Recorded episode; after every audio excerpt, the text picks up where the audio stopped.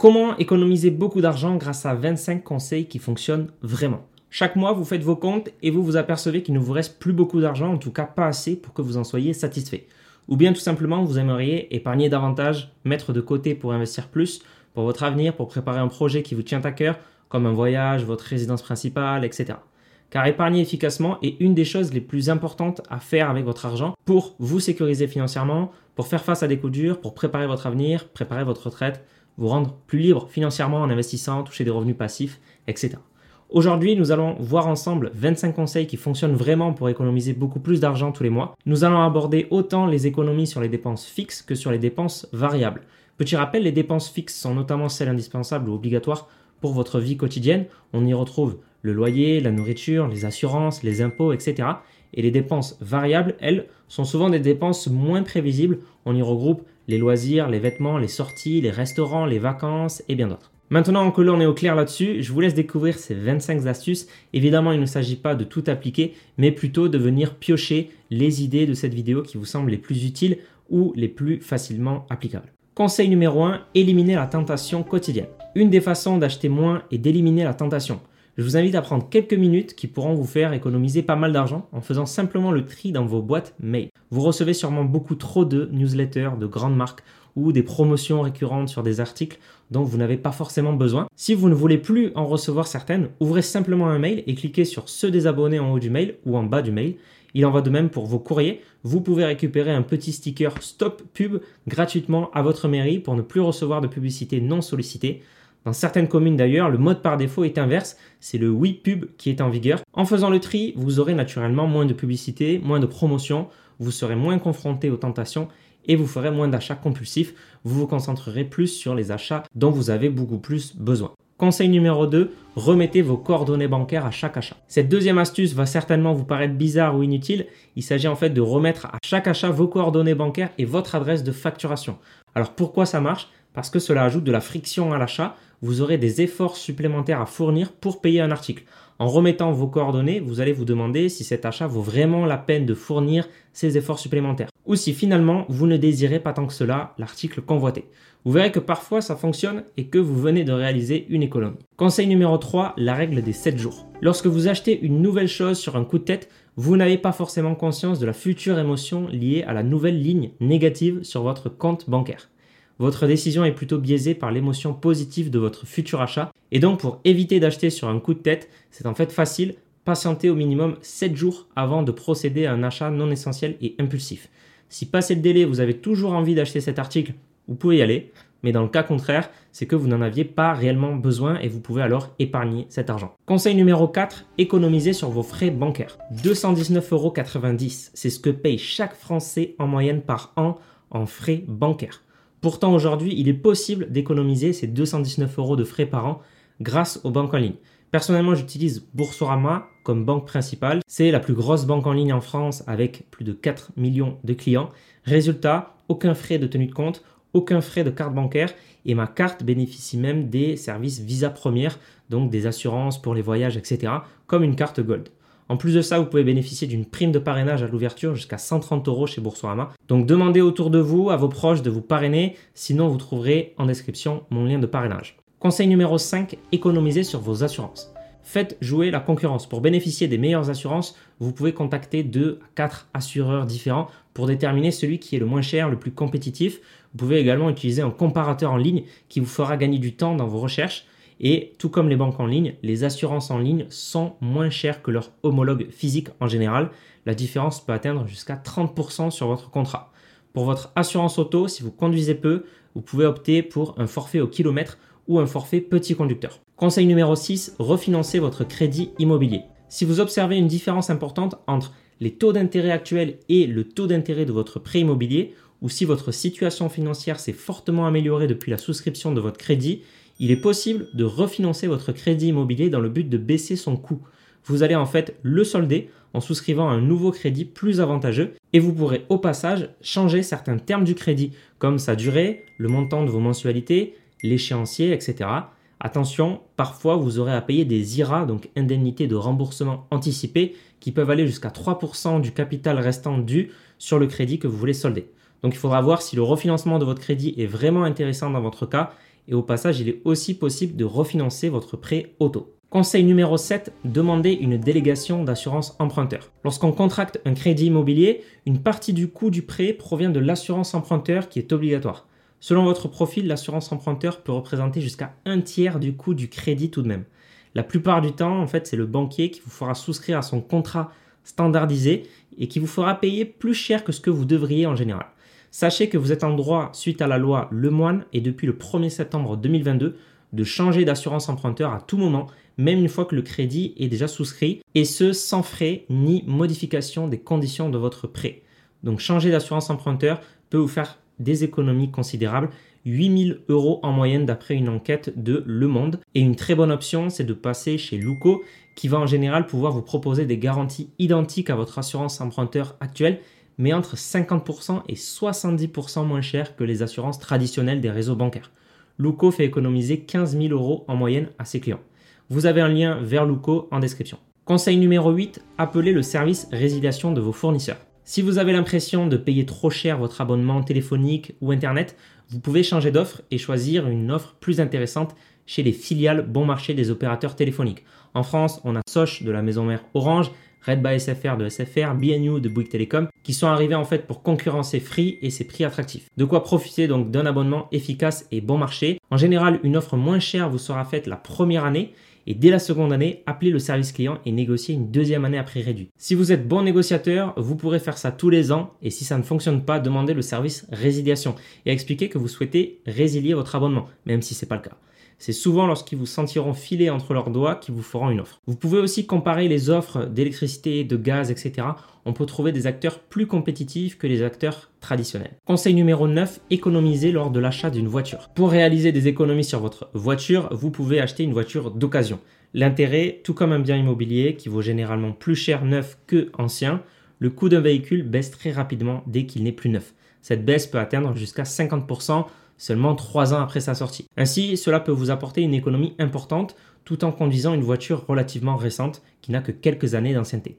Parfois, des stress sur le marché de l'occasion peuvent rendre les voitures neuves plus intéressantes, mais en dehors de ces périodes, étudiez bien le marché, soyez patient avant d'acheter et essayez d'acheter votre voiture au bon prix.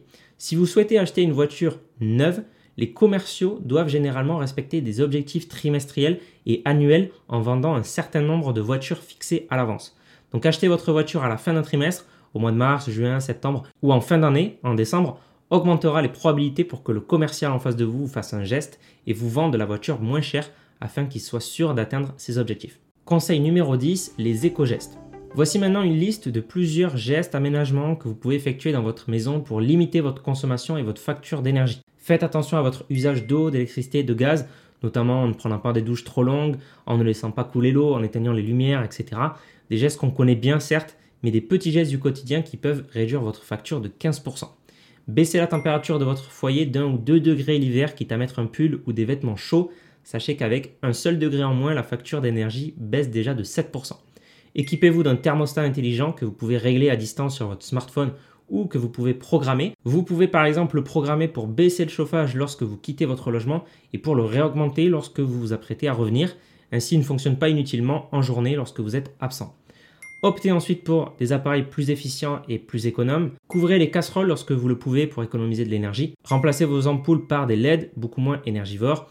Et en faire réparer les fuites d'isolation, vous consommerez moins pour vous chauffer convenablement. Il existe de nombreux autres éco-gestes, je vous mets un lien en description vers le site de l'ADEME si vous souhaitez en savoir plus. Conseil numéro 11, vivre dans une zone plus abordable. Lorsqu'on regarde la carte de France en fonction du prix de l'immobilier, certains départements ont un prix moyen au mètre carré 10 fois supérieur à d'autres. Les loyers peuvent aussi passer du simple au triple en fonction du département. Plus que les départements, les prix dépendent en fait de chaque ville et même de chaque quartier. Bref, s'il est possible pour vous de travailler à distance, de déménager dans une zone moins chère, vous pourrez soit augmenter votre qualité de vie, soit diminuer fortement vos dépenses. C'est clairement une astuce que j'utilise moi à titre personnel, n'étant attaché à aucun local d'entreprise. Je peux habiter excentré de la ville et ainsi avoir une maison, un jardin pour notre chien, etc. à un prix très raisonnable.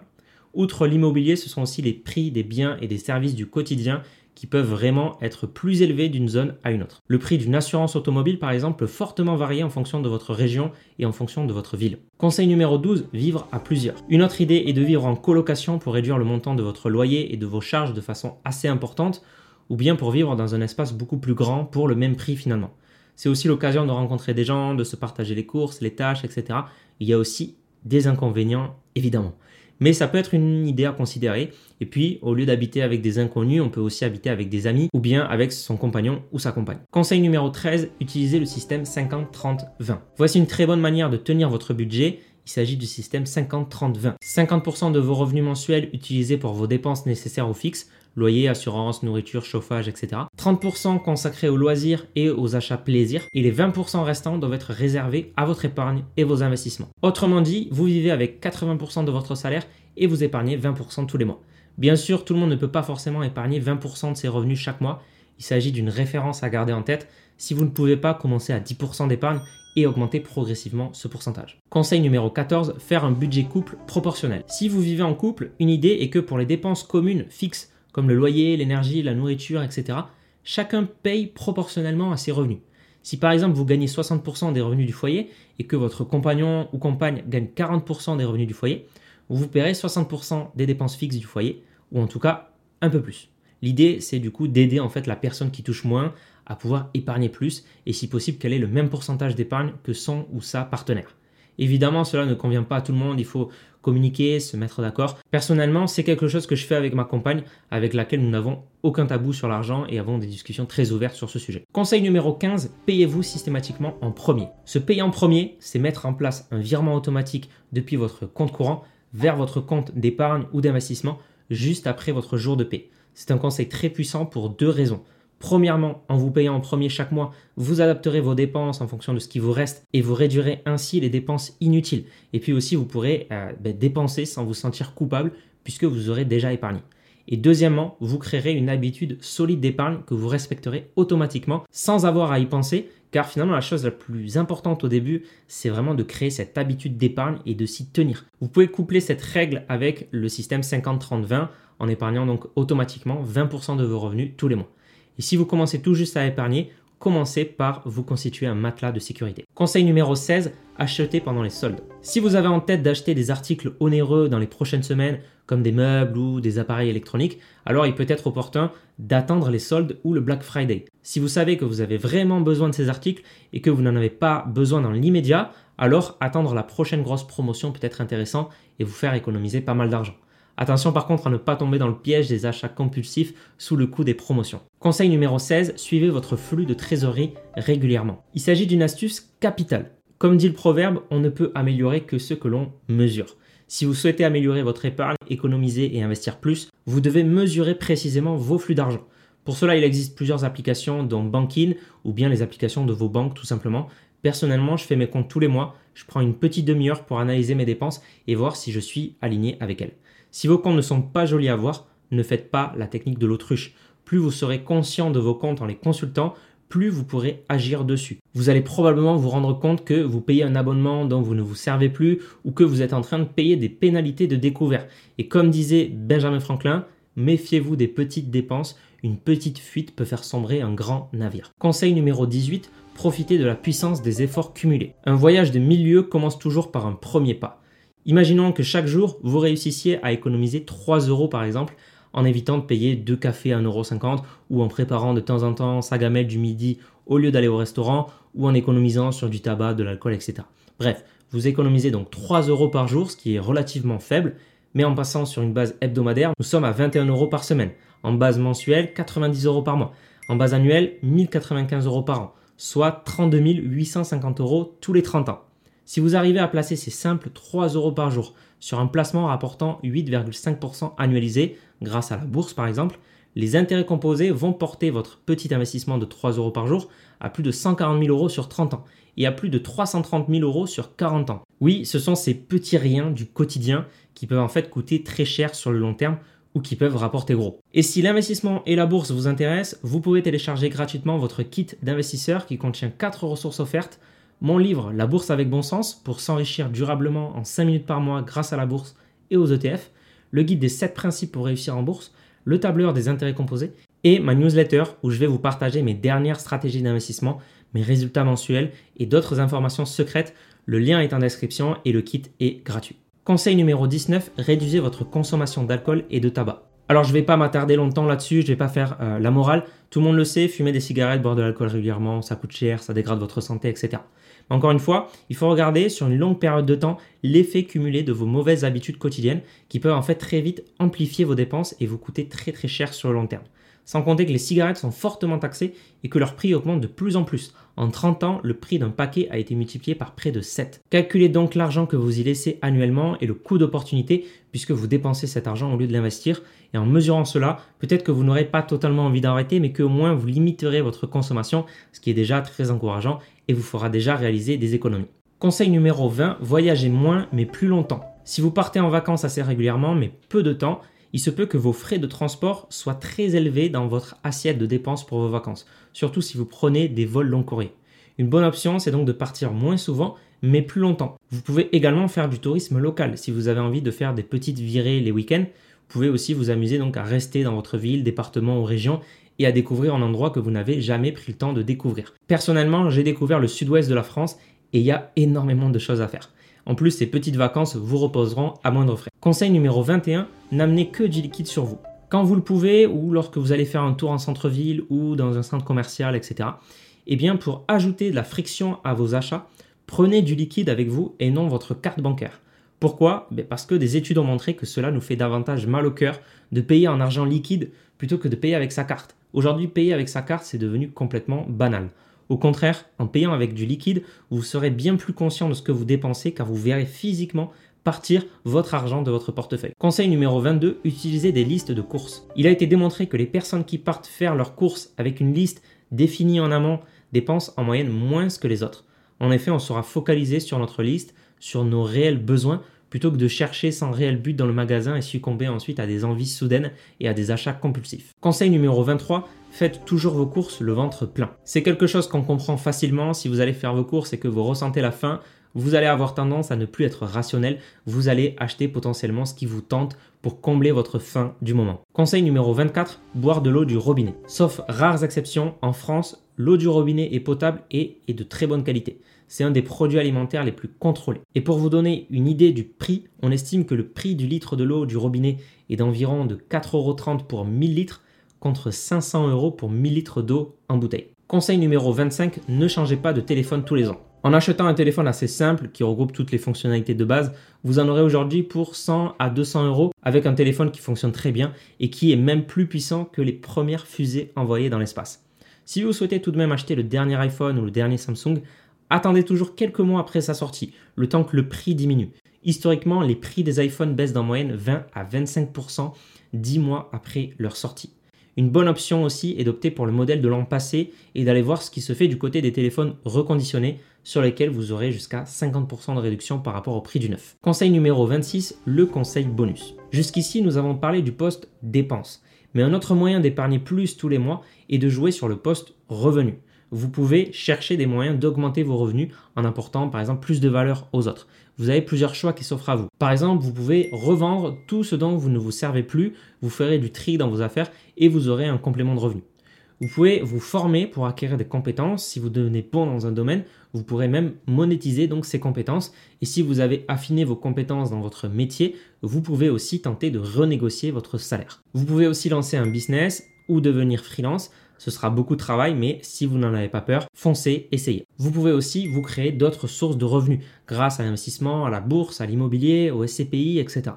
Et si aujourd'hui il vous manque encore des connaissances pour pouvoir vous lancer en bourse ou perfectionner votre stratégie d'investissement, j'ai créé le programme complet étape par étape, la bourse démocratisée, pour apprendre à investir en bourse, construire ses portefeuilles boursiers grâce aux ETF, utiliser les stratégies passives les plus avancées, on y parle même investissement SCPI, investissement immobilier. En profondeur, il y a des masterclass dédiées à ça. Et si ça vous intéresse, cliquez sur le lien dans la description pour voir tout ce que contient le programme. Merci d'avoir écouté ce podcast. C'était Mathieu de S'investir. Si vous l'avez apprécié, vous pouvez laisser 5 étoiles sur Spotify ou Apple Podcast. Ça aide beaucoup à le référencer. Donc merci beaucoup à tous ceux qui le font. Vous pouvez aussi vous abonner pour ne pas rater les prochains contenus. Et si vous souhaitez aller plus loin, vous avez des liens en description où vous pouvez aussi visiter le site s'investir.fr. On se dit à la prochaine.